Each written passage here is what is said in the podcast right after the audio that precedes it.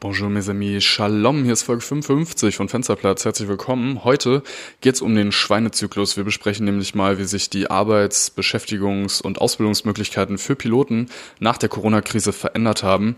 Dementsprechend ein kleiner Ausblick, wie wir uns jetzt verhalten würden und wo ihr jetzt die Möglichkeit habt, eure Ausbildung zum Piloten zu absolvieren, beziehungsweise was wir auch davon halten, was zum Beispiel die ähm, Arbeitschancen hier in Deutschland angeht. Dementsprechend ganz viel Spaß. Folge 55 ist hier, sie heißt Schweinezyklus.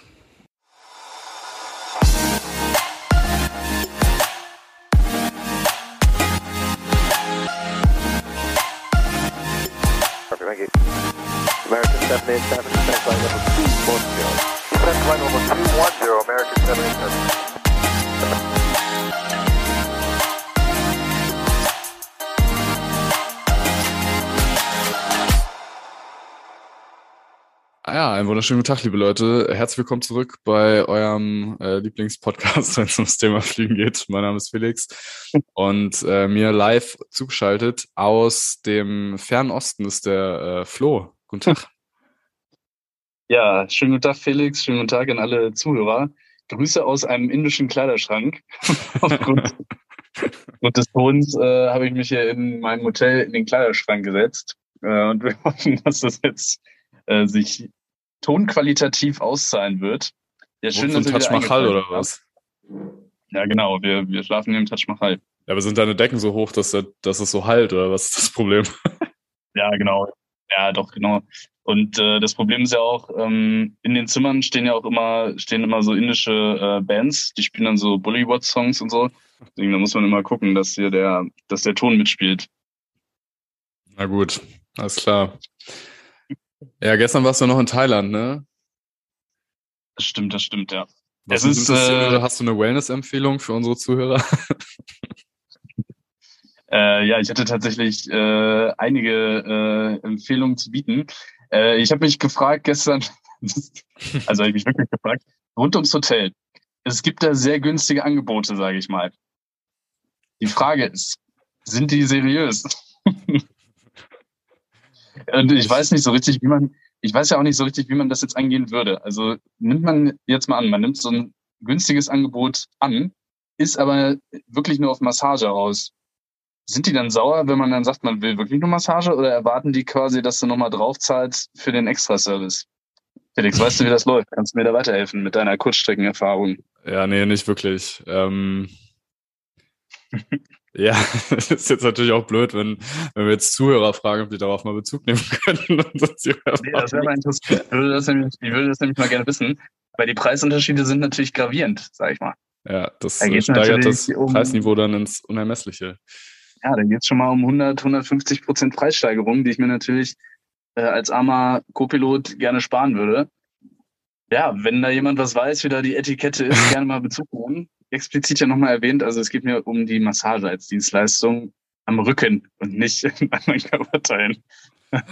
Ja, ich meine, ja, auf jeden Fall. Ich würde ja, jetzt einfach mal vermuten, dass es wahrscheinlich sich nicht um ausgebildete Physiotherapeuten handelt. Dementsprechend äh, sind sie vielleicht auf Zusatzdienstleistungen angewiesen. Ja, das könnte nämlich sein. Aber ähm, das weiß ich ja ähm. nicht, wie das, das weiß ich ja nicht, wie das läuft. Ob die das dann nur als Goodie mitnehmen oder ob die quasi damit rechnen, dass du das machen willst und dann sauer sind, wenn du sagst, nee, Weißt du? Kannst du also vielleicht trotzdem ein bisschen Trinkgeld schon, geben. es ist von der Preisrange her schon sehr, sehr günstig sonst. Im Vergleich mit den seriösen Angeboten. Bei seriösen Anbietern war ich ja schon, aber die sind halt weiter vom Hotel weg. Ähm, und halt teurer. also wer da was weiß, gerne mal Bezug nehmen. Ja, noch anonym. Ähm, ja, noch anonym. Ähm, wo wir schon beim Thema sind.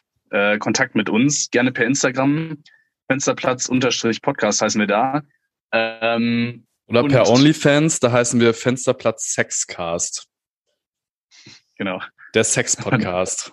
da sind wir noch nicht, da sind wir noch nicht so, noch nicht so berühmt. Ähm, sonst eigentlich auch nicht, aber ja, okay. auf jeden Fall. Äh, haben uns Nachrichten erreicht auf unser Szenario, äh, was wir, ähm, was wir da ja, vorgestellt haben. Als, was? Nichts verpasst. Was, äh, was wir da präsentiert haben. Und zwar hatten wir ja die neue Kategorie, dass ihr quasi mal in die Rolle vom Piloten schlüpfen sollt und uns mal sagen würdet, äh, was ihr machen würdet in einer bestimmten Situation. Ich krieg's ehrlich gesagt nicht mehr ganz zusammen, weil wir wieder ein bisschen Zeitstress aufnehmen. Aber das Szenario ging ungefähr so, also ihr steht am Gate, der Tankwagenfahrer ist schon weg, die letzten Leute gehen jetzt rein, ihr habt noch zehn Minuten und die Wettervorhersage jetzt für äh, euren Zielflughafen sagt mit Prop 30, also relativ unwahrscheinlich, aber kann passieren, Gewitter voraus. Ähm, und ihr seid plötzlich schwerer als erwartet und euer Extra, den ihr getannt habt für eventuelle Gewitterwarteschleifen, der hat sich jetzt in Luft aufgelöst, weil ihr halt schwerer seid und äh, deswegen ein bisschen mehr Verbrauch habt. Was würdet ihr machen? Pünktlich los oder den Tankwagenfahrer nochmal rufen? Und hier war relativ einhellig das Ergebnis, dass alle unsere Zuhörer pure Sicherheitsfanatiker sind und lieber den Tankwagenfahrer nochmal rufen würden und ein Delay äh, eventuell in Kauf nehmen würden und dafür dann losfliegen würden. Verspätet, aber mit mehr Sprit. Ähm, Hört sich gut an. Also so ungefähr äh, war jedenfalls der Tenor. Ähm, das ist natürlich, was ich daraus gelernt habe, aber ehrlich gesagt für diese Folge nicht verbessert habe, äh, ist, dass man noch ein bisschen mehr Details geben müsste.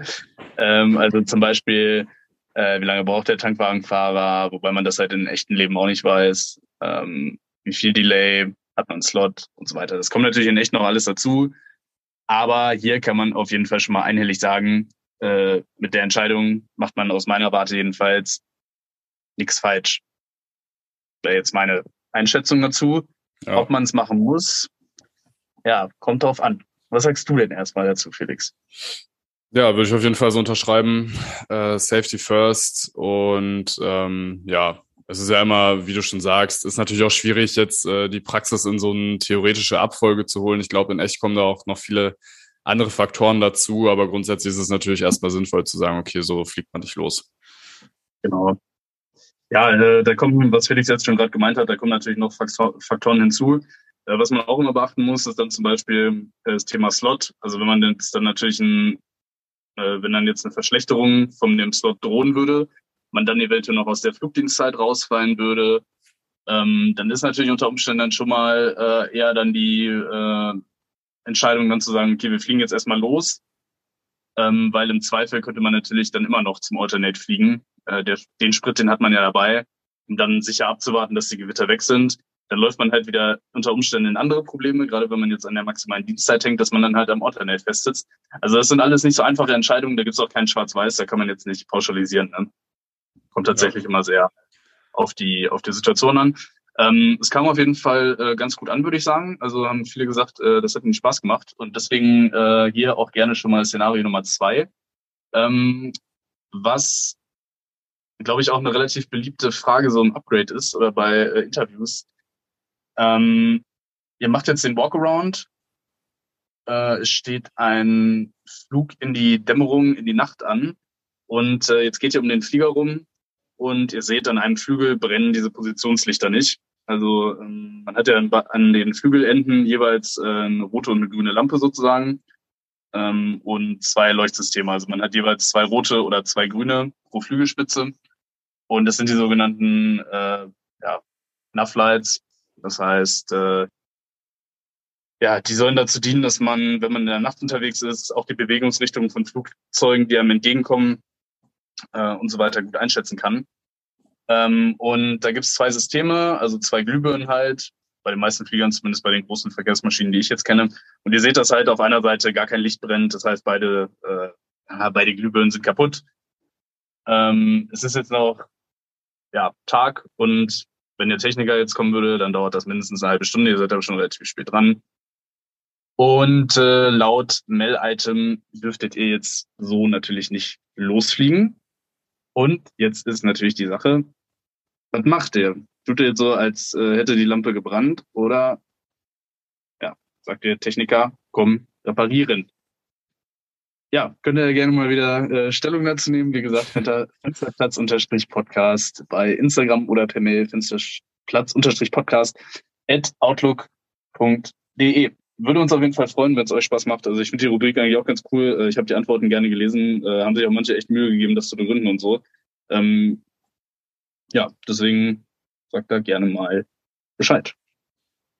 Ja, auf jeden Fall. Danke fürs Mitmachen auch äh, an dieser Stelle.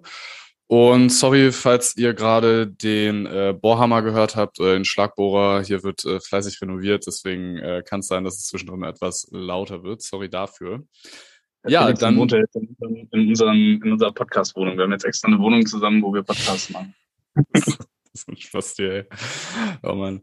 Ja, ähm, dann würde ich sagen, äh, die berühmt-berüchtigte Frage an dich, Flo. Was gibt's Neues im fliegerischen Sinne? Ja, bei mir tatsächlich äh, einiges. Also ich habe auf jeden Fall äh, ein bisschen was erlebt die letzte Zeit. Ähm, die Umläufe waren jetzt auf jeden Fall alle ziemlich, ziemlich anstrengend. Also ähm, ich hatte jetzt zum Glück relativ viel frei zwischen den Umläufen, aber sehr, sehr viele Nachtflüge, viel auch Doppellecks. Also im Moment ist wirklich ähm, ja nicht nicht so angenehm. Ähm, ich hatte das, ich hatte das jetzt auf dem vorletzten Umlauf. Äh, kennst du das, wenn du wirklich so gerade aufwachst, weil der Wecker klingelt. Also ich lag im, im Crewbank und dann hat mein, äh, ich stelle mir immer so ein, äh, an meiner, an meiner Smartwatch stelle ich mir immer schon den Wecker so zwei Minuten bevor. Also es ist so, wir rechnen ja die Pausenzeiten auf und dann gibt's immer so ein Wake-up. Also wir können vom Cockpit aus quasi in den Crewrest können wir einmal so anbingen, dass die Kollegen dann fünf Minuten ist so der Standard vorher geweckt werden oder zehn, je nachdem. Ich stelle mir dann immer bei mir äh, einen Wecker, der so ein, zwei Minuten schon mal vorher ist, dass ich dann ein bisschen mehr Zeit habe und dann nicht durch dieses äh, Klingel wach werde. Ähm, und das war wirklich, ey, ich bin aus dem Tiefschlaf aufgewacht. Und kennst du das, wenn du wirklich so bereit wärst, du würdest dein Leben verkaufen, dafür, dass du einfach liegen bleiben kannst und weiter schlafen kannst? Ja, das auf jeden Fall, ja. Ey, das war das wirklich, ey, ich war, ich war völlig weg. Also es war natürlich auch die perfekte Zeit zum Aufstehen, irgendwie 1 Uhr morgens oder so, deutscher Zeit. ey, ich war wirklich, hin. Und ich dachte so, ey, ich würde jetzt wirklich alles dafür geben, einfach jetzt die Augen zuzumachen und liegen zu bleiben. Ähm, also das war, ja, ist schon teilweise krass, mit was für, ähm, mit was für, äh, ja, mit was für einem Gemütszustand man dann wieder zurück ins Cockpit kommt. Ähm, auf jeden Fall hat Kaffee und äh, ja, ein bisschen äh, nette Unterhaltung mit den Kollegen dann äh, gewirkt. Und ähm, ja, das Coole war dann, äh, ich habe einen Kanasi Approach äh, geflogen. Den kennst du ja wahrscheinlich äh, auch so vom, vom Hören sagen, ne? Also, Hören sagen, ja. Ein relativ äh, bekannter Approach. Ähm, und zwar in JFK, also in New York an dem äh, John F. Kennedy International Airport. Da gibt's den sogenannten Kanasi Approach. Mm, der ist insofern ein bisschen speziell, dass man da sehr, sehr spät erst die Kurve einleitet, äh, die einen dann in Landebahnrichtung bringt. Ähm, und zwar erst so ja, unterhalb von 300 Metern auf jeden Fall und so auf Enternflugkurs ist man dann so die letzten 100 Meter erst. Also ähm, echt eine coole Sache, sehr spezieller Approach. Und äh, ich bin da so ein bisschen äh, reingerutscht. Also ich war jetzt eigentlich gar nicht so heiß darauf, das Leck zu fliegen. Und äh, immer wenn ich in New York war, haben wir den noch nicht bekommen. Und äh, dann hatte aber kein anderer Lust. Dann habe ich gesagt, okay, dann fliege ich nach New York. Hab schon so im Hinterkopf gehabt, ja, wäre irgendwie cool, so ein Kanasi zu fliegen, aber wir sind dann da halt auch äh, nach so einem Nachtflug und dann mitten am Morgen äh, bist jetzt auch nicht in der Verfassung, dass du jetzt sagst, boah, geil, ich muss jetzt unbedingt so einen, so einen Anflug fliegen. Ähm, ja, aber hat sich dann so ergeben und ähm, mittlerweile ist das auch nicht mehr so äh, anspruchsvoll, sage ich mal, weil du halt äh, mittlerweile den Flight Director, also dieses kleine Kreuz, was dir anzeigt, wie du fliegen musst, mehr oder weniger bis zum Ende eigentlich benutzen kannst. Früher war das so, da, hattest, da war das ein VOA-Approach, also relativ ungenau, da hast du so ein Funkfeuer gerastet, bis dann da so ein äh, VOA radial lang geflogen, also quasi von einer Station auf einem bestimmten Steuerkurs ähm, davon weggeflogen. Und ähm, dann gibt's da sogenannte Lead-In-Lights. Also ihr könnt euch das bei YouTube auch mal angucken. Könnt ihr einfach eingeben, Canasi Approach äh, New York oder JFK. Und äh, diese Lichter, die führen dann an so einem Highway lang und die äh, blinken dann quasi und dann zeigen die einem an, wie man die Kurve fliegen muss. Die sind auch immer noch in Betrieb, aber wie gesagt, man kann halt mittlerweile eigentlich auch äh, nach Instrumenten fliegen. Und ähm, ja, dann äh, bin ich den geflogen. Wir hatten auch ziemlich viel Tailwind im Approach. Das heißt, es ging alles relativ äh, zügig und ja, die 777 ist halt äh, manchmal so ein bisschen nervig bei diesen äh, AMP-Approaches. Also da äh, musst du immer gucken, dass sie dann im richtigen Modus ist und manchmal geht die dann, dann nicht sofort rein und dann musst du so ein bisschen gucken, hat aber alles gepasst. Und äh, wir hatten dann im Enternflug dann auch so ein bisschen Crosswind noch. Also war echt, äh, ja, für meinen fliegerischen Horizont, ich habe jetzt nicht so viele Visuals und sowas alles, was wir jetzt hier im Streckennetz fliegen können, ähm, auf jeden Fall eine, eine sehr, sehr coole Erfahrung, hat mega Bock gemacht und äh, ja, kann ich jetzt so ein bisschen ja sozusagen gezwungenermaßen, aber ich bin jetzt froh, dass, äh, dass ich es jetzt äh, erlebt habe sozusagen, äh, mal von meiner aviatischen Liste streichen. Also war echt eine geile Sache, hat äh, schon echt Bock gemacht. Ja, glaube ich. Soll auch äh, sehr anspruchsvoll sein, habe ich jetzt gehört. Also je nach Windsituation. Ja, es war so ein bisschen cross, also so 15 Knoten und im äh, Anflug hatten wir so 30 Knoten dann von hinten. Aber es war, also es war ziemlich smooth. Und wie gesagt, jetzt dadurch, dass du auch den Flight Director eigentlich benutzen kannst und der dir die, die Kurve führt er dich auch relativ gut ab.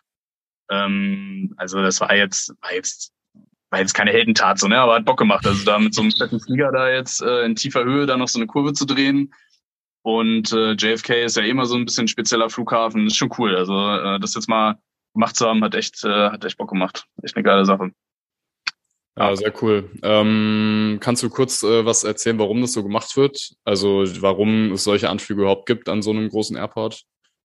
Also der Anflug, der geht auf die Runway One Tree Left. Das heißt, ähm, die äh, Verlängerung von der Pistenachse, die würde quasi über Manhattan führen. Und äh, jetzt ist New York der Luftraum ja eh ziemlich geballt. Also da ist über Manhattan natürlich äh, viel Sichtflugverkehr, also Helikopter, ähm, wo ich letztens ja mitgeflogen bin. Ähm, dann äh, Newark ist da, LaGuardia, Teterboro, das sind ja alles diese kleinen Flughäfen oder auch größeren Flughäfen, die da äh, mit JFK zusammen diesen Luftraum da ausfüllen. Und äh, ich denke mal, das ist dann so der Hauptgrund. Ne? Also vielleicht kommt auch noch neues Abatement dazu, weiß ich aber nicht genau, äh, dass sie da diesen Anflug halt sehr, sehr kurz nur vor der, vor der Runway, also bis halt davor über Meer äh, und dann erst den letzten Teil dann wirklich äh, auf die Runway zuführen. Ähm, also die Enge des Luftraums, Manhattan, also als äh, ja, mehr oder weniger so ein bisschen Flugverbotszone, sage ich mal, für größere Flugzeuge in dieser Höhe. Und äh, ja, die Enge vom Luftraum. Ich denke mal, deswegen wird das so gemacht. Ja, na sehr gut, dann äh, wissen unsere Hörer vielleicht auch, warum man solche äh, Spirenzien überhaupt macht, was da die Gründe für sind. Ist auch immer ganz interessant ja, eigentlich. Schaut euch gerne mal an. Also wie gesagt, bei YouTube einfach Canasi Approach, C-A-N-A-R-S-I-E. Ähm, und dann kann man das ganz gut sehen. Also es ist echt eine coole Sache. Wie gesagt, früher war das nochmal deutlich anspruchsvoller, weil man da halt auch wirklich nur nach Sicht dann fliegen musste. Und man sieht die Bahn halt wirklich auch äh, erst sehr, sehr spät. Ne? Also wenn du dann so nach rechts guckst, du siehst dann halt die One Tree Right, also die Parallelbahn, dann sind da halt tausende von Lichtern, weil dann da halt überall Stadt und sowas ist. Und äh, ja, dann die Runway, die siehst du dann halt wirklich erst, weil die im äh, ähm, im äh, Blickschatten sozusagen von Gebäuden ist, auch erst wirklich ziemlich spät im Enternflug. Also ist echt, echt eine coole Sache. Also war echt super, das mal, das mal gemacht zu haben. Und der Kapitän meinte zum Beispiel auch, also er fliegt jetzt schon seit, äh, weiß nicht, über zehn Jahren nach New York und er ist noch nie geflogen. Also echt eine coole Sache. Ja, mega. Ja. Neisigkeit. Ja, genau. Ansonsten habe ich äh, den Blick auf Sternschnuppen genossen. Äh, da ist ja jetzt gerade die ähm, ja, die Hochzeit quasi irgendwie, ich weiß gar nicht, wie die heißen, Perseiden oder sowas. Ja, so heißen sie, glaube ich, ja. Äh, Perseiden oder sowas. Und äh, ja, habe ich äh, jetzt, ähm, als der Kollege mal genappt hat, im linken Sitz mal die Gunst der Stunde genutzt und das Licht ausgeschaltet und hab mal rausgeguckt. Und Junge, Junge, ey, da ging echt was ab. Also mega geil. echt so irgendwie drei, vier Sternschnuppen, Sternschnuppen oder so gesehen, in einer halben Stunde. Auch eine richtig fette, also so fett habe ich noch nie gesehen. Ich habe Sternschnuppen eh erst relativ spät gesehen. Ich glaube, vor ein paar Jahren erst die erste. Ich weiß nicht, das ist ja immer so an mir vorbei. ähm, echt, eine, echt eine coole Sache. Also wir sind da gerade über den Iran geflogen und äh, da ist ja wenig Licht äh, von, von unten vom Boden. Eigentlich gar keins, weil es so wüst ist. Und deswegen hat man da halt auch echt äh, einen guten Blick gehabt. Das war echt, äh, echt, eine, echt eine richtig coole Sache. Ja, dann hoffe ich, ja. deine Wünsche gehen in Erfüllung. Oder dein Wunsch. Das, das wäre auf jeden Fall gut, ja. Wobei du hast drei Schnuppen gesehen, mach drei Wünsche. Das ist die Regel. ja, ähm, auf jeden Fall äh, das, sind das Wünsche, die mir kein thailändischer Sala äh, Massagesalon äh, sagen kann. ja, ansonsten, äh, ist das hier. Ja. ja, ansonsten äh, ziehe ich jetzt natürlich weiter äh, mit, mit äh, alkoholfrei durch und äh, vegan muss ich ein bisschen aufweichen. Ich habe jetzt festgestellt, äh, in Asien ist das wirklich nur mit sehr, sehr viel Aufwand möglich, äh, wenn man da mit den Kollegen essen ist oder so, da äh, irgendwie vegan zu bekommen. Also da kannst du dann eigentlich mehr oder weniger nur so Gemüse essen. Ähm, da ist schon noch relativ viel dann so mit Fleisch und äh, so Fischsoße und so ein Kram. Deswegen werde ich es jetzt so machen. Ich mache, äh, wenn ich jetzt unterwegs bin und nur mit einigem Aufwand vegan hinbekomme, dann mache ich einfach vegetarisch und zu Hause mache ich jetzt vegan. Ja. Gut. Kommt mir aber ansonsten bisher sehr zugute, muss ich sagen. Also ja, so ein bisschen so eine Art Fastenzeit ist nicht verkehrt. Wie läuft das denn bei dir? Du bist ja auch gerade dabei, ne? Ja, eigentlich ganz gut. Also ähm, habe jetzt äh, angefangen auch wieder zu tracken, was ich esse und die ersten zweieinhalb Kilo sind jetzt auch weg. Man sieht es auch schon ein bisschen, finde ich zumindest. äh, von daher, ja, ganz gut. Und ähm, ist auch mal ganz interessant, wenn man jetzt wirklich mal so einen Alkoholverzicht macht, dass man doch viele Alternativen hat, äh, die mittlerweile ähnlich gut schmecken. Also alkoholfreier Martini zum Beispiel, alkoholfreies Bier und sowas. Ähm, das ist auf jeden Fall eine gute Sache. Ähm, ja, und ich finde, das, das nimmt einem für den Kopf, also dass man da so ein kaltes Getränk mit einem anderen Geschmack hat als Wasser, macht schon auf jeden Fall was aus, oder als Cola. Also jetzt keine Limo. Ähm, aber dadurch fehlt einem jetzt auch quasi äh, nichts. Also ich muss sagen, so die, die Wirkung vom Alkohol zum Beispiel fehlt mir überhaupt gar nicht. Ähm, und ich habe jetzt eigentlich auch kein Bedürfnis, sowas zu trinken. Das Einzige, was ich halt so ein bisschen ähm, manchmal nervig finde, ist so diese soziale Komponente. Also sagen schon immer noch so relativ viel, oh, willst du nicht doch was trinken und so, bla bla. Und äh, ja, man wird halt irgendwann dann auch äh, so ein bisschen müde. Also mit Alkohol kann man auf jeden Fall ein bisschen mehr socialisen, habe ich das Gefühl. Mhm. Aber ja, gut. Also ich finde es auf jeden Fall echt einfacher, als ich es mir gedacht habe im Vorfeld. Ja, ja, man muss das halt einmal ein bisschen durchziehen und dann passt das schon, ne? Also, ja. Genau, eigentlich läuft ja, das, das mit dem Tracken. Das mit dem Tracken werde ich auf jeden Fall auch wieder anfangen. Äh, jetzt auch schon ungefähr so zweieinhalb Kilo sind, äh, sind runter, aber ähm, mit dem Tracken, weiß nicht, ich finde, das, äh, das macht es halt einfach viel zielgerichteter. Man kann das dann alles besser nachver nachverfolgen und so. Äh, wenn man jetzt unterwegs ist, ist es halt teilweise relativ schwierig, das so einzuschätzen. Äh, zum Beispiel auch mit wie viel Öl dann sowas angebraten wurde und so. Äh, deswegen gerade wenn man zu Hause ist und so ein bisschen Diät machen will mit dem Tracken, das ist echt super. Also das werde ich jetzt auf jeden Fall auch wieder auch wieder angehen, wenn ich jetzt zu Hause bin. Genau. Ja, und wenn ihr dabei Hilfe braucht, schaut doch mal auf meiner Trainerseite vorbei. ja, Spaß. Äh, genug ja. Ja.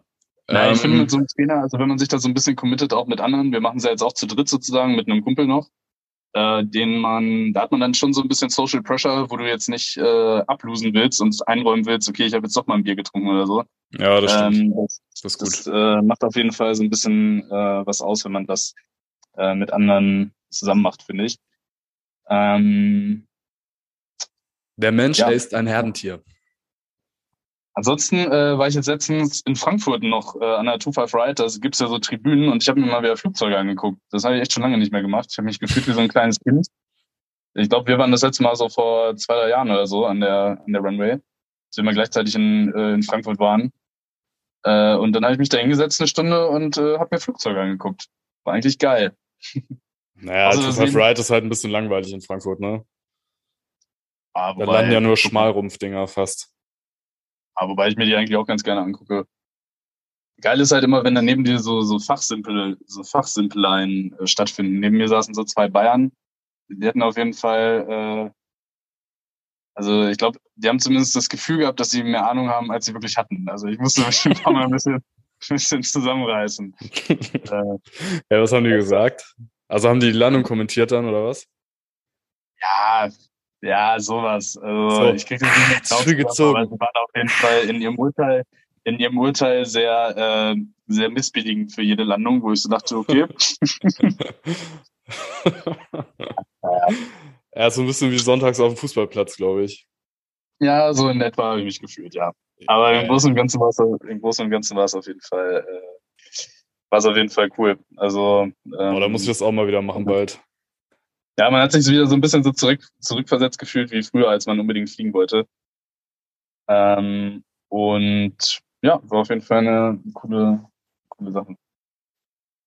Funny. Was gibt's denn bei dir Neues? Ja, ich habe halt Urlaub. Äh, die letzten beiden Touren stehen jetzt an. Morgen bin ich in Malta und danach ähm, jetzt Ende nächster Woche dann in Sarajevo das erste Mal. Da bin ich auch sehr gespannt. Der Platz hat es okay. auch ein bisschen äh, in sich. Da darf, glaube ich, auch nur der Chef landen. Ähm, und damit es nicht ganz so entspannt wird, gibt es danach dann immer noch einen Malle-Flug hin und her. Ist eigentlich auch ganz geil, weil ich da auch schon lange nicht mehr war. ähm, genau, und jetzt vor zwei Wochen war ich in Tel Aviv.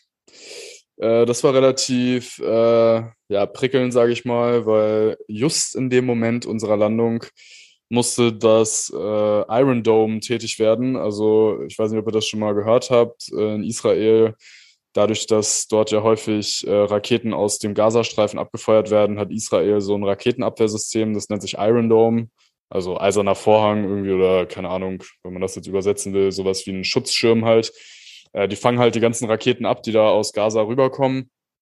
Funktioniert auch sehr zuverlässig also die haben eigentlich eine Abfangquote von 100 Prozent und dadurch, dass die ja vorher die Flugbahn berechnen, schlagen halt zwar Raketen auf den Boden ein, aber das wird halt vorher dann so berechnet, dass es halt irgendein Acker ist oder so und ähm, da fangt man die halt nicht ab, sondern lässt sie da halt runtergehen. Ähm, genau, und in dem Moment, wo wir halt hingeflogen sind, ähm, war das dann so, dass da natürlich äh, gerade Kämpfe stattgefunden haben, äh, beziehungsweise Israel vorher einen ähm, relativ bekannten Führer der, ähm, ich weiß gar nicht, ob das die Hamas ist im Gazastreifen. Ich glaube, die Hamas ist das. Oder also bin ich mir jetzt nicht sicher, nagelt mich da jetzt nicht fest. Auf jeden Fall wurde dann hoher politischer Führer dieser ähm, ähm, Organisation da im Gazastreifen halt getötet, die Israel. Dementsprechend hat der Gazastreifen darauf mit äh, Raketenangriffen geantwortet. Äh, also die Sicherheitslage war da etwas angespannter als sonst, ohnehin schon. Ähm, haben halt während der Tage vorher auch immer wieder diese Raketenangriffe stattgefunden. Bei uns war es jetzt halt so, wir sind gelandet, haben dann auch gesehen, dass diese Raketen abgefangen wurden, ähm, mussten dann erstmal unsere Position halt am Rollweg halten für eine halbe Stunde. Also in der Zeit findet dann in Israel erstmal kein Flugverkehr mehr statt. Die Flieger, die hinter uns waren, sind alle durchgestartet und erstmal eine Warteschleife gegangen, weil die halt den Flughafen dann auch absuchen nach Trümmerteilen, die eventuell am Flughafen liegen. Ähm, und dann nach einer halben Stunde ging das Ganze mal weiter und abends ist dann die Waffenruhe in Kraft getreten zwischen Israel und äh, dem Gazastreifen und ähm, dementsprechend war das dann auf jeden Fall wieder ruhiger. Den Tage davor, das ist ja auch in Israel eigentlich, ich sage jetzt mal Standard, auch wenn sich das so für westeuropäische Verhältnisse doof anhört. Äh, die haben ja überall diese Shelter, also diese ja, Bunker, wenn man so sagen will, wo die Leute dann auch tagsüber beziehungsweise auch nachts äh, flüchten können. Also die gibt es zum Beispiel auch in den Hotelanlagen und so. Ähm, also das war jetzt ein bisschen äh, spannender, sage ich mal, von der Sicherheitslage her, der Umlauf. Ähm, und ich denke, das ist auch was, woran man sich so als Crew, die auf Kurz- und Langstrecke unterwegs ist, ähm, einfach ein bisschen auch mit auseinandersetzen sollte zur Flugvorbereitung. Das gehört halt auch dazu.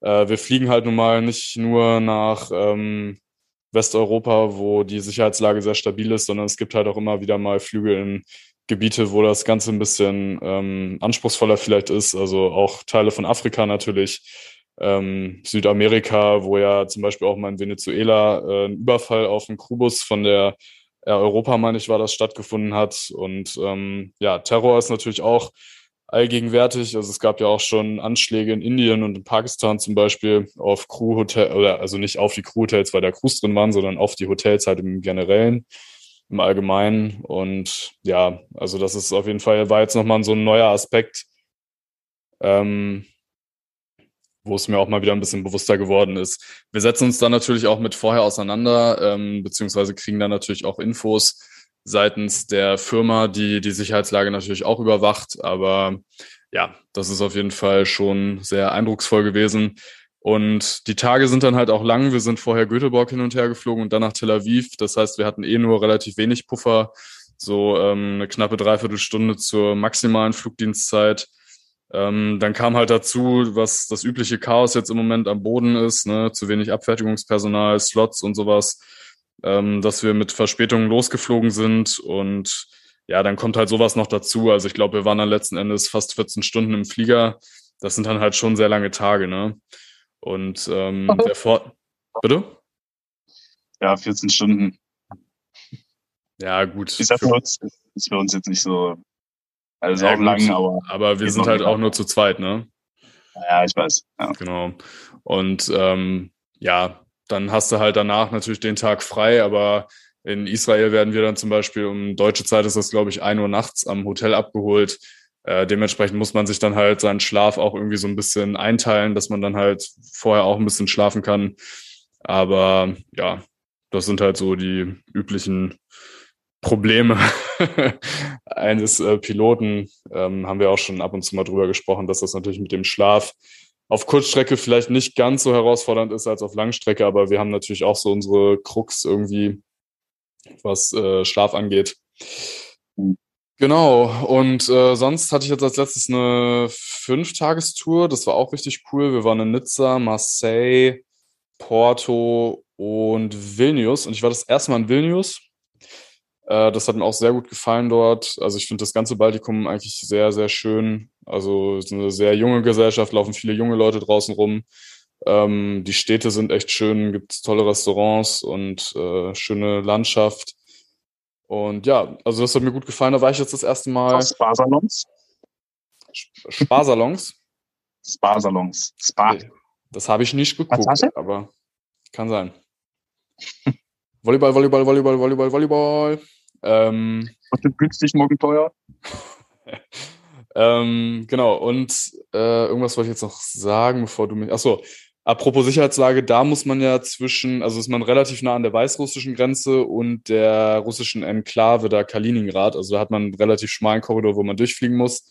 Ähm, also da sollte man dann auch besser seinen Airway einhalten und nicht irgendwie, ähm, ja, großartig davon abweichen. Das ist natürlich spannend, wenn man jetzt sowas wie Wetter hat, äh, was einem da im Weg steht, oder wenn man vielleicht auch einen technischen Defekt hat und schnell landen muss dann äh, ist natürlich die Frage, fliegt man dann weiter nach Polen oder dreht man wieder um nach äh, Litauen, weil Kaliningrad und Minsk dann eher schlecht sind. Also ja, da muss man sich halt vorher wirklich ein bisschen Gedanken machen und ja, soweit zu meinem fliegerischen Gedöns im Moment. Mhm. Ja, also auf jeden Fall schon cool, wie ihr da, ähm, wie ihr da rumkommt. Also bei mir ist auch so Sarajevo, da ist ja auch frei, ne? Äh, ich bin dann ja. nur zweimal hingeflogen, äh, damals, als ich da äh, in München gearbeitet habe, bei der äh, Flotte. Da waren wir zweimal in Sarajevo, kann ich mich auch noch dran erinnern. Echt ein richtig cooler Anflug. Also da in den Bergen und so. Das wird Spaß machen. Ja, ich bin gespannt auf jeden Fall. Hm. Ja, gut. Ähm, ich äh, habe jetzt keine, keine Zeit hier. Ich weiß nicht, wie, äh, wie, wie lange wir schon dabei sind. 35 Minuten. Okay. Ähm, wir wollten ja ähm, unsere Folge Schweinezyklus nennen, Felix. Wie, wie mm. kommt es dazu? Warum? Ja, also Schweinezyklus ähm, ist ja im Prinzip so ein bisschen ein Begriff aus der Wirtschaft. Ähm, und zwar geht es da im Prinzip darum, dass. Hä? Aus der Volkswirtschaftslehre. Ja, also es geht im Prinzip darum, dass natürlich die Angebotsmenge und der Marktpreis so ein bisschen periodisch schwankt. Und ähm, ja, in welchem Zusammenhang könnten wir das denn mit der Luftfahrt erwähnen? Mm, Champagner in der Business Class. ja, nicht schlecht, fast. Sprit. Sprit, Kerosin. ja, Sprit würde tatsächlich auch Sinn machen, aber es geht natürlich um die Ausbildungssituation, denn äh, das zieht langsam wieder an, Pilotenmangel an allen Orten. Das und Stück da wollten wir Pilot. heute noch mal. Bitte? das Stückgut Pilot. Das Stückgut Pilot, ja. Das Schwein Pilot. das Schwein Pilot, deswegen. Das Stück das Schwein Pilot. Oh. Genau, und deswegen äh, wollten wir da heute mal ein bisschen ähm, drüber erzählen, wie sich die Lage da so verändert hat in letzter Zeit. Ja, und was es äh, für Möglichkeiten äh, überhaupt gibt, ins Cockpit zu kommen. Äh, uns schreiben ja auch ab und zu mal Leute, ähm, die diesen Berufswunsch hegen. Und äh, ja, vielleicht kann man ja mal so allgemein so ein bisschen erstmal erzählen darüber, wie man überhaupt ins, äh, ins Cockpit kommt. Ähm, und was man jetzt auch sagen muss, die Leute, die zu Corona angefangen haben, sich ausbilden zu lassen, da gab es ja so ein paar mutige, äh, die werden jetzt natürlich zu einem ganz guten Zeitpunkt fertig, weil Felix hat es schon angesprochen, im Moment wird gesucht. Ähm, auch vor allem, weil viele Leute ähm, komplett aufgehört haben mit Fliegen und weil das Ausland auch mit anzieht. Also es ist nicht nur Europa, sondern es werden wirklich eigentlich global, glaube ich, äh, Piloten gesucht. Und ja, deswegen haben natürlich auch einige die Möglichkeit genutzt und sind ins Ausland abgehauen. Ähm, ja. Und äh, darum, ja, was für Möglichkeiten gibt es ins Cockpit zu kommen und welche davon würden Felix und ich, wenn wir jetzt in der Situation wären, nochmal ins Cockpit wollen zu müssen, sozusagen. Äh, was, was würden wir da machen? Ähm, und da muss man zuerst mal sagen, äh, es ist auf jeden Fall finanziell vor allem schwieriger geworden, weil Top 1 ins Cockpit für uns beide, denke ich, ist ja auf jeden Fall Airline gebunden und von der Airline vorfinanziert. Ne? Ja. Da muss man dann auch gleich wieder dazu sagen, gibt's leider nicht mehr. ähm, ja, zumindest nicht mehr Sache, so, wie es früher war, ne? Genau, was die Sache auf jeden Fall äh, schwieriger macht. Ähm, es gibt natürlich immer noch die Möglichkeit, über eine Airline, also äh, das Assessment quasi im Vorfeld zu machen und ähm, ja, dann sozusagen zu wissen, wo man auf jeden Fall anfängt, wenn man die Ausbildung erfolgreich durchläuft. Ähm, da gibt's immer noch äh, verschiedenste Varianten sozusagen auf den, äh, auf dem Markt. Da ist auch gerade relativ viel noch in Bewegung, beziehungsweise die Konzepte stehen noch nicht so 100 Prozent. Ähm, da wäre ja auf jeden Fall das bekannteste, was natürlich wahrscheinlich jeder äh, nachgoogelt, wenn er sich für den Pilotenberuf interessiert. Äh, jetzt die Flugschule von, äh, von Lufthansa. Äh, die haben jetzt ja ihr neues Konzept irgendwie ähm, auf, den, auf den Markt gebracht. Da werden jetzt auch wieder Auswahlstufen äh, stattfinden. Ähm, wie das dann letztendlich wirklich so genau sich rauskristallisiert, wo man hinkommt und so, das steht, glaube ich, noch nicht so hundertprozentig fest. Ähm, trotzdem muss man natürlich sagen, dass äh, es ja diese, diese Varianten noch gibt. Auch an der TFC, da in Essen, äh, an der Flugschule, da gibt's äh, auf jeden Fall zumindest eine Airline, die äh, auch Leute sucht und die dann quasi direkt nach der Ausbildung einstellt. Und auch wenn das jetzt äh, nicht in allen Finanz, äh, nicht in allen Fällen finanziell sozusagen vorfinanziert wird, sondern man sich äh, zumindest auch um einen relativ großen Anteil äh, selber kümmern muss, ähm, was mittlerweile echt eine relativ große Herausforderung ist, weil ähm, ja, es gibt halt nicht mehr so nicht mehr so einfach die Möglichkeit, an einen Kredit zu kommen, wenn man jemanden hat, äh, der mit einem zusammen den Kredit aufnimmt. Und die Summen sind ja mittlerweile auch äh, nochmal deutlich größer geworden. Ähm, ja, dann ist das trotzdem aber aus, aus unserer Sicht natürlich die, die beste Möglichkeit, ins Cockpit zu kommen. Einfach, weil man auch da im Vorfeld dann schon mal so ein bisschen mitbekommt, okay, bin ich grundsätzlich für den Job geeignet?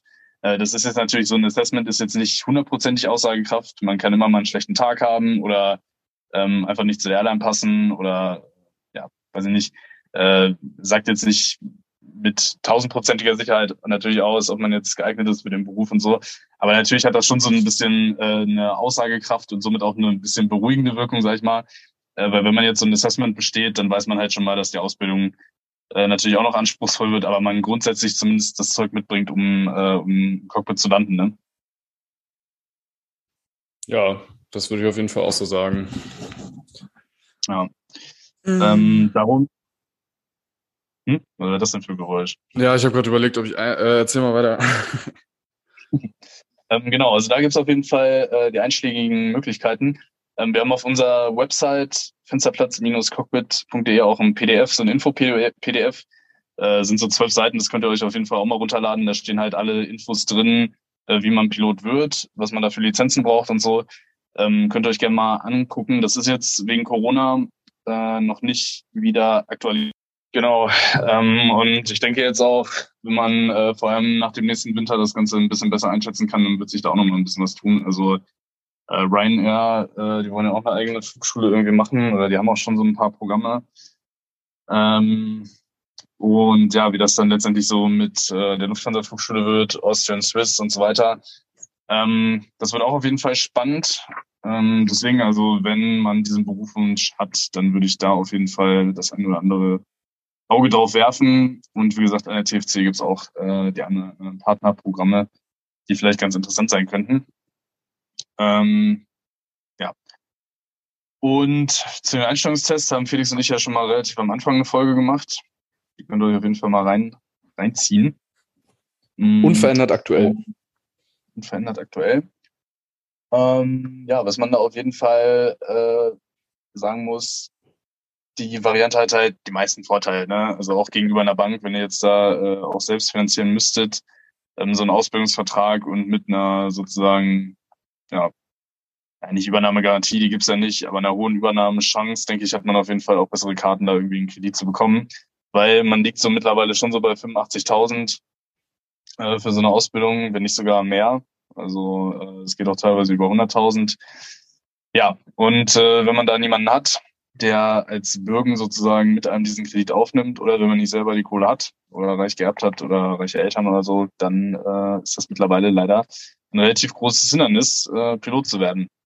Auch für die zweite Variante, äh, nämlich sich, nicht, sich selber an der Flugschule ausbilden zu lassen, ähm, weil man da die Kohle dann halt auch selber auf den Tisch legen muss. Äh, natürlich erst nach und nach, also je nach Ausbildungsabschnitt ist das dann meistens halt gegliedert. Äh, also man muss dann nicht sofort 85.000 Euro da auf den Tisch legen oder eben mehr, sondern äh, je nachdem, welche Ausbildungsschritte man dann absolviert hat. Ähm, aber ja, also es nimmt auf jeden Fall nicht gerade den, den Druck von den eigenen Schultern, wenn man dann mit der Ausbildung fertig ist und dann auch nochmal die Assessments für die, für die Airlines durchlaufen muss, sich bewerben muss und so. Ähm, also ähm, diese Ausbildungsvariante mit einer Airline, wo man dann ja relativ sicher unterkommt, würde ich in jedem Fall vorziehen. Ja. Es ist natürlich mittlerweile auch möglich, das Ganze modular zu machen. Also gerade die Theorie kann man mittlerweile auch als Fernlehrgang sogar absolvieren. Also, dass man jetzt keinen Unterricht vor Ort aktiv braucht. Das muss natürlich jeder für sich selber entscheiden, ob er dafür oder ob er dazu in der Lage ist, ähm, sich das dann quasi privat einzuteilen, ohne dass man jetzt den Druck hat, zu einer Schule gehen zu müssen.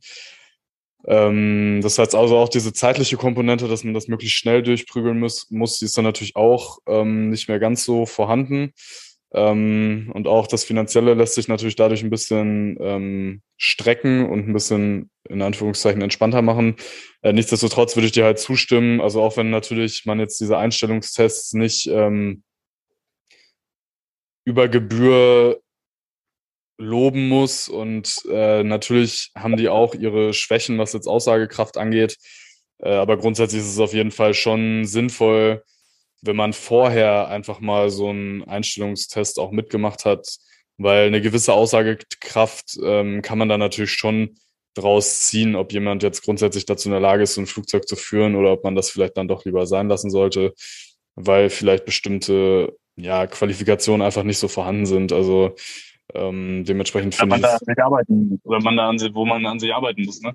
Und ich meine, die, ähm, um später bei einer Airline unterzukommen, also du musst eh ein Assessment machen. Also da kommst du nicht drum rum. Also äh, dann würde ich das im Zweifel dann lieber davor machen, als äh, wenn man dann schon die Kohle ausgegeben hat, ne? Ja, das stimmt. Ähm, was da vielleicht auch noch zu sagen ist, also grundsätzlich sind die Flugschulen gesetzlich verpflichtet, die Eignung von ähm, Berufspiloten, Aspiranten zu überprüfen. Ähm, das machen die halt auch, aber wenn du jetzt in so einem Kurs für den freien Markt bist, äh, dann muss man da halt ganz klar sagen, das sind Assessments, die halt mit den Airline-Assessments, zumindest die ich kenne, nicht mithalten können. Ne? Also ich sag mal, da wird dann halt geguckt, kannst du rechnen, kannst du Englisch und das war's dann mehr oder weniger. Ähm, und das ist natürlich bei vor allem den Airlines, wo man jetzt später am wahrscheinlichsten sehr gerne arbeiten möchte, deutlich umfangreicher. Ne? Also da geht's dann schon um mehr Bereiche als äh, Fachwissen aus der Schule und äh, das auch in einem, einem deutlich größeren Maßstab. Also deswegen äh, natürlich werden die Flugschulen da erzählen, ja, ihr habt ja so einen Eignungstest ja bei uns gemacht, weil die das halt machen müssen, aber das ist halt vom Umfang her und so wirklich nicht vergleichbar äh, mit einem mit einem Airline Assessment. Das ist so, ja. Ja, äh, ansonsten, wie gesagt, im Markt ist sehr, sehr viel Bewegung und die finanzielle Frage, die ist die alles überschattende im Moment. Äh, ich persönlich bin auch echt sehr gespannt darauf, äh, wie viele Leute überhaupt noch sich für den Beruf entscheiden. Erstmal, weil die Eintrittshürde halt noch mal höher ist. Also sie war ja noch nie wirklich gering, aber es ist noch mal deutlich, deutlich schwieriger geworden. Äh, vor allem jetzt, nachdem halt ähm, ja die größte deutsche Airline auch nicht mehr so eine so eine richtig eigene Ausbildung hat. Ähm, ich bin sehr gespannt, wie sich das Ganze entwickelt. Vor allem die, die richtig Jungen, die werden wahrscheinlich auch so ein bisschen mit der Perspektive hadern. Äh, gibt es überhaupt noch ähm, zwei Piloten bald in den Cockpits oder gibt es überhaupt noch Piloten, wenn äh, die dann soweit sind, dass die in Rente gehen mit 85 dann wahrscheinlich oder so? Ähm, ja, deswegen, äh, es bleibt auf jeden Fall spannend. Aber wenn ihr euch für den Beruf äh, interessiert, dann sind das auf jeden Fall die beiden Varianten, ähm, wie man ins Cockpit kommt und wie gesagt vorzuziehen, äh, aus unserer Sicht auf jeden Fall die Variante mit Airline-Bindung. Ähm, was man halt auch noch zusätzlich machen kann, Felix hat jetzt angesprochen, die modulare Ausbildung, also dass man das Ganze sich nach und nach äh, auch nebenberuflich quasi ähm, aneignet. Was man auch machen kann, ist natürlich ins Ausland gehen. Also zum Beispiel in Amerika sind Flugstunden halt deutlich günstiger. Ähm, und da gibt's dann halt auch die Möglichkeit, sich eine europäische Lizenz dann ausstellen zu lassen. Ähm, das heißt, wenn man jetzt am freien Markt sich ausbilden lassen will, dann wäre das unter, unter Umständen eine Möglichkeit, da auch ein bisschen Kosten zu sparen. Ähm, Und was man auch machen kann, um sich fachlich ein bisschen breiter aufzustellen, ist das Ganze mit einem Studium zu kombinieren. Äh, da gibt's auch Ausbildungen, die dann quasi dual ablaufen, also dass man sich einen Teil von der Ausbildung dann auch als äh, Credit Points für Studium anrechnen kann. Ähm, ob das so sinnvoll ist oder ob man lieber dann die Ausbildung durchzieht und dann halt relativ schnell im Cockpit sitzt und dann nebenberuflich, wenn man fliegt, studiert, das einmal dahingestellt, das muss jeder für sich selber entscheiden. Also ich persönlich würde es, glaube ich, eher so machen, dass ich möglichst schnell ins Cockpit wollen würde, Flugstunden sammle und halt Gehalt verdiene und dann nebenberuflich studiere. Also du machst das ja auch und du wirst ja jetzt auch sagen, dass man das auf jeden Fall hinkriegt, ne? Ja, kommt doch drauf an, ne? Also je nachdem, was man dann so für Ansprüche hat an sich und äh, auch was das Zeitliche angeht. Also ich mache jetzt den Bachelor in sechs Jahren, also quasi in der, im also ich brauche das Doppelte der Zeit. Ähm, aber natürlich auch, weil ich das jetzt eher mache, um äh, meinen Horizont zu erweitern und jetzt nicht, weil ich damit konkrete äh, Berufsambitionen jetzt erstmal habe. Aber ich würde grundsätzlich zustimmen, es macht natürlich immer Sinn, wenn man Pilot ist, dass man viele Stunden sammelt und dass man auch möglichst schnell ins Cockpit kommt. Ähm, Genau. Und grundsätzlich, was man sich vorher auch auf jeden Fall überlegen sollte, ist natürlich seine eigene äh, Bereitschaft, auch im Ausland zu arbeiten. Man muss halt letztendlich wirklich sagen, dass der deutsche Arbeitsmarkt im Moment nicht ganz so attraktiv ist. Ähm, gerade wenn man als Pilot auch so ein bisschen die Ambition hat, vielleicht ein bisschen was von der Welt kennenzulernen und jetzt nicht nur abends wieder da auszusteigen, wo man morgens eingestiegen ist. Ähm, da ist natürlich, wenn man jetzt bereit ist, auch ins europäische Ausland zu gehen oder vielleicht auch sogar ein bisschen weiter weg, sind natürlich die Karrierechancen auch nochmal ein bisschen, ähm, oder ich sage jetzt mal die Karrierechancen, aber die, ähm, ja, die möglichen Airlines, die da in Frage kommen. Bitte? Ja. Also ja, die sind, Möglichkeiten sind einfach breiter. Genau, die Möglichkeiten ne? sind dann natürlich nochmal deutlich größer. Äh, das heißt ja zum Beispiel auch nicht, dass man nie wieder in Deutschland arbeiten kann. Da wird sich wahrscheinlich in nächster Zeit natürlich auch ein bisschen was tun. Äh, oder dass man nicht wieder näher an die Heimat kommt. Aber man muss im Moment auch einfach sagen, ähm, dass in Deutschland, je nachdem, was man sich selber auch für sein berufliches Dasein vorstellt, das Ganze vielleicht nicht ganz so attraktiv ist im Moment. Ne? Also dass da die Arbeit im Ausland vielleicht im Moment sogar ein bisschen attraktiver ist ist auf jeden Fall eine, eine Überlegung wert, ja. Muss man leider so, muss man leider so sagen, ja. ja. Das ist halt dann der, äh, der Vorteil, gerade wenn man dann erstmal seinen ersten Job hat, weil das ist eigentlich so das größte Hindernis, wenn man den ersten Job dann mal einmal hat und die ersten 2.000, 3.000 Flugstunden auf seinem Konto, ähm, dann ist man in der Regel eigentlich auch äh, ja, sehr, sehr breit aufgestellt. Und ja, kann sich dann unter Umständen auch ein bisschen woanders ja, das ist halt grundsätzlich, ne? Dein Wert als Pilot steigt mit der Anzahl deiner Flugstunden. Das ist einfach so. Ja. Und das spielt dann auch, wo man die Ausbildung gemacht hat, wo man vorher geflogen ist, nicht so unbedingt die Rolle. Das Flugzeugmuster ist nicht ganz unwichtig. Also äh, gerade wenn man auf die Langstrecke will, dann hat man meistens eine Mindestgröße äh, von dem Vorgängerflugzeug, von dem man sich wegbewirbt. Ähm, also äh, da muss man dann meistens schon so, ein, so eine gewisse Größe sozusagen gehabt haben. Aber wenn du jetzt so 320 oder 737 geflogen bist und da deine 2.000, 3.000 Stunden hast, dann steht ja eigentlich der ganze Markt offen. Also ähm, deswegen auf jeden Fall die Einstiegsmöglichkeit ist auf jeden Fall, würde ich sagen, so das größte Hindernis. Und ähm, ja, im Nachgang, gerade wenn gesucht wird, wie jetzt im Moment, hat man dann eigentlich auch, wenn man dann nochmal weg möchte, eigentlich in der Regel gute Chancen, äh, die man dann nutzen könnte, wenn man denn will. Aber Assessments ja. werden natürlich trotzdem immer durchgeführt. Aber äh, auch wenn die Airlines das nicht offiziell sagen, die Schwelle, wann man so ein Assessment besteht, äh, und das wird überall so sein, also ob das jetzt bei einer äh, Lufthansa-Auswahl ist oder bei einer Auswahl von Tiki-Taka Airways, keine Ahnung, wenn die Leute brauchen, dann werden natürlich eher Leute eingestellt, als wenn die keine Leute brauchen und äh, ja, dementsprechend äh, sinken und steigen dann wahrscheinlich auch die Schwellen, wo man so ein Assessment besteht. Also die Marktphase spielt auf jeden Fall, wenn man sich wegbewirbt, aus meiner Einschätzung, das sind jetzt, äh, das ist jetzt nur meine Meinung, ich kann das jetzt nicht belegen, aber spielt da schon eine Rolle, würde ich sagen. Ja, reine Empirie. Genau. Äh, was man der Vollständigkeit halber natürlich auch noch sagen kann, äh, man kann sich auch ausbilden als äh, militärischer Flugzeugführer. Ähm, das geht natürlich auch bei der Bundeswehr. Ähm, Haben wir auch Konjunktur gerade, wenn man so sagen kann. ja, scheint auch so, dass da bald wieder ein bisschen mehr geflogen wird. Auf jeden Fall sollte man sich das aber im Vorfeld sehr, sehr gut überlegen. Äh, da sind wir jetzt auch nicht die Experten, also ähm, deswegen am besten da mal ähm, ja, sich ein bisschen im Internet schlau machen. Aber das ist auf jeden Fall eine längerwierige Story, ist auch gar nicht so leicht, wenn man dann, vor allem wenn man Jet geflogen ist oder Hubschrauber, von da dann umzusatteln, weil man darf das nicht ewig fliegen, also nicht bis zur Rente, äh, wie man dann vielleicht in die Zivilluftfahrt kommt und so. Also das ist nochmal so eine Extrasparte, bietet allerdings den Vorteil, dass man äh, ja ein Studium hat und die Ausbildung und für die Ausbildung nicht zahlt, sondern sogar ganze Gegenteil Geld dafür bekommt. Äh, und fliegerisch natürlich wahrscheinlich auch was komplett anderes, äh, deutlich aufregender als jetzt das äh, Liniengefliege von A nach B.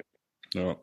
Vielleicht, äh, wenn jemand jemanden kennt, der mal Lust hat, bei uns hier was über seine, über sein Dasein als ähm, Militärpilot zu erzählen, gerne mal melden. Vielleicht kann man da ja auch mal ein spannendes Interview führen. Das wäre auf jeden Fall cool. Ja, es gibt ja so die einen oder anderen, die jetzt auch bei zivilen Airlines fliegen. Also äh, bei uns zum Beispiel sind auch ein paar Kollegen, die halt ähm, militärischen Background haben. Das ist auf jeden Fall immer ziemlich interessant. Ähm, aber ja, halt äh, was, was ganz, ganz anderes als jetzt ähm, die Zivilluftfahrt. Und äh, ob man das machen will, ob das was für einen ist, ja, muss halt jeder wie immer selber entscheiden. Hm, ja, fällt dir noch was ein zu dem Thema? Sonst würde ich sagen, machen wir ähm, auf jeden Fall mal Ende Gelände. Yes. Strich drunter. Wir sind Genau, wir sind nämlich wieder so ein bisschen in Zeitstress gerade mit dem ganzen Umziehen und so weiter und äh, es ist doch noch einiges zu tun. Deswegen würden wir sagen, das war jetzt hier mal so ein kleiner Ausbildungsteaser. Wenn man wieder ein bisschen mehr weiß, wenn sich der Markt so ein bisschen stabilisiert hat, dann werden wir da auf jeden Fall auch drauf eingehen. Und wenn ihr da irgendwelche Fragen habt oder so, äh, dann schreibt uns gerne und äh, ja, wir versuchen euch da natürlich weiterzuhelfen. Ähm, genau. Ansonsten würde ich sagen, haben wir alles äh, von unserer Liste weggearbeitet sozusagen. Wir hoffen, euch hat die Folge Spaß gemacht. Ähm, und äh, denkt an das Szenario, sagt uns, was ihr machen würdet. Schreibt uns, wenn ihr Fragen habt. Äh, die Instagram- und Mailadresse haben wir jetzt oft genug gesagt. Und ansonsten würde ich sagen, lieben Gruß aus Indien und äh, bis äh, in zwei Wochen. Ja, ähm, wir können auch ganz kurz äh, zwei Ankündigungen machen. äh, hast du jetzt äh, übersprungen. Die nächste Folge ist nämlich geplant mit äh, zwei Kolleginnen von uns. Ähm, ah, stimmt. Beziehungs beziehungsweise, ähm, ja, also es ist eigentlich die nächsten zwei Folgen. Äh, dementsprechend seid gespannt. Also das äh, kommt dann in äh, zwei Wochen auf euch zu, beziehungsweise je nachdem, wie schnell wir das fertig bekommen und wie schnell es geschnitten ist, beziehungsweise wo es auch veröffentlicht wird. Aber da könnt ihr ja mal die Augen und Ohren offen halten, auch auf den auf dem Channel unserer Kolleginnen äh, Heldinnen in Strumpfhosen. Jetzt wird ja schon wieder gebohrt. Ich glaube, das hört man auch. Ist richtig nervig. also ich höre nichts. Alles gut. Ja, also was ist so laut? Sorry. Ähm, genau, und die andere Ankündigung, die wir machen können, ähm, unser Podcast wird in Zukunft hoffentlich ähm, auch einen Werbepartner haben. Äh, und zwar geht's da um Gepäck. Wir waren nämlich jetzt letztens ähm, zu Gesprächen bei der Firma Stratik. Das ist ein oh, deutscher... Jetzt hat man's gehört. Ja, es ist richtig laut. Ich glaube, man hört es die ganze Zeit. Ich habe es jetzt nur gerade gehört. Uh, ja, fahre fort, Felix. Wir waren zu Gesprächen. Ja, genau. Bei der Firma Stratik, ähm, das ist ein Hersteller, der in Deutschland ansässig ist für Reisegepäck seit 1946. Äh, mit denen haben wir uns unterhalten und wir konnten einen kleinen Einblick in die Produktpalette bekommen und wie dort gearbeitet wird. Äh, das werden wir dann zu gegebener Zeit ähm, hier dann auch nochmal genauer vorstellen und ähm, dann die ein oder andere Werbeeinblendung auch haben äh, beziehungsweise euch vielleicht auch die Möglichkeit geben, vergünstigt an qualitativ sehr, sehr gute Koffer zu kommen. Ähm, da werden wir euch auf jeden Fall zu gegebener Zeit noch ein bisschen was drüber erzählen. Und es war mega interessant, also es ist ein super Team, ähm, was da in Hannover arbeitet und beziehungsweise auch in Frankfurt in Teilen. Und genau, da werden wir dann mal drauf eingehen, wenn es soweit ist. Und soweit erstmal die Ankündigung zur heutigen Folge. Ähm, genau, wenn es wirklich spruchreif ist. Bitte? Ne? Wenn es wirklich hundertprozentig spruchreif ist. Genau. Ja, genau. Ja, soweit. Erstmal, äh, ich gehe mir jetzt ein Fahrrad kaufen und ähm, morgen geht's dann wieder auf Tour. Genau. Und ähm, dementsprechend äh, hoffe ich auch, euch hat die Folge gefallen und wir hören uns dann in zwei Wochen. Jo, alles klar. Dann danke Felix. Wir sehen uns ja dann wieder nicht, weil wir wieder genau antizyklisch unterwegs sind. Ähm, und äh, danke an euch fürs Zuhören und bis zum nächsten Mal. Jo, bis dann. Ciao.